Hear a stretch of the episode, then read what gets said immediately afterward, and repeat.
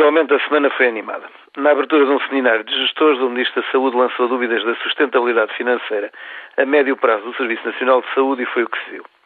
Não sei se para avisar a navegação, simplesmente por desabafo, terá dito qualquer coisa como se não conseguir controlar a despesa, teremos de mudar o financiamento.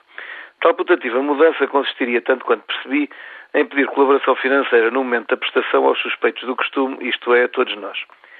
De imediato interrogado pelos jornalistas que sempre acompanham estes eventos sobre qual o âmbito, quais as prestações, quais os utentes, ter-se-á limitado a responder que a questão do momento não se colocaria, já que o controle da despesa estava a ser eficaz. O cor dos protestos garantiu noticiários o dia inteiro. Não poderiam ter sido mais universais. Desde o diretor de um hospital da capital, habitualmente muito sensato a medir o lado onde sopra o vento, até a oposição de dentro e de fora do partido do governo, todos reverberaram a audácia de pôr em causa o que a Constituição garante ser quase gratuito. O quadro não é de espantar. Quando algo de desagradável ameaça, há sempre os que estão em desacordo, já que essa é a sua obrigação, e sempre os que se aproveitam para fazer um pouco de populismo demagógico, já que é assim que se trepa na vidinha. Analisado friamente, aquilo que foi dito não me parece tanto espantar. Antes, pelo contrário, é um risco que corremos há muitos anos, quer façamos de contas que damos por isso, quer não. Com efeito, se o Governo não orçamentar verbas para a saúde, os portugueses ou não a têm ou pagam-na do seu bolso. Acontece, está bem de ver, e isto tende a esquecer a muito boa gente, que quer a pague diretamente, quer a receba do Estado, é sempre o Zé que a paga, pois não é suposto os jantares serem de graça ou as patacas nascerem nas árvores. A diferença de pagar diretamente ou recebê-la pública está, isso sim, em assumir sozinho a responsabilidade ou ser ajudado nos momentos difíceis. Tal pressupõe, como não poderia deixar de ser, a vontade de igualmente contribuir para os momentos difíceis dos outros. Nesta perspectiva, faz todo o sentido discutir o que é dever de solidariedade e o que, sendo capricho de cada um, deve ser pago por quem se o otorgar.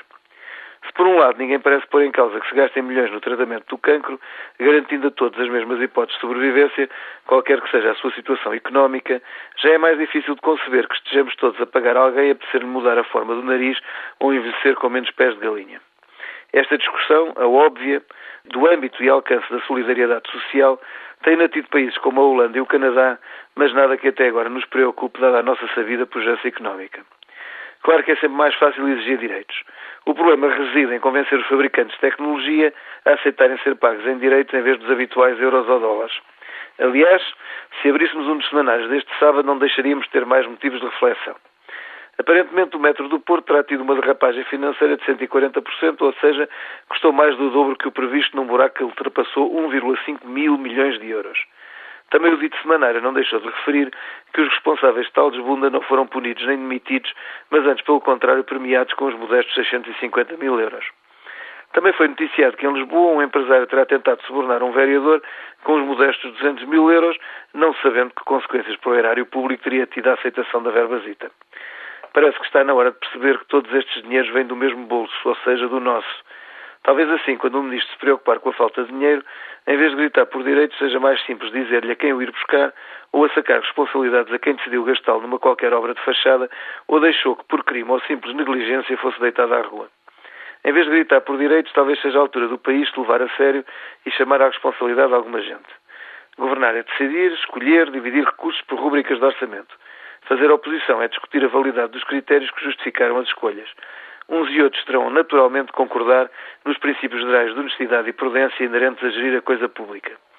Se assim for, as únicas questões passarão a ser as de saber quanto vale a nossa saúde, quanto estamos dispostos a atribuir à solidariedade e que direitos e consequentes deveres nos cabem a todos nós.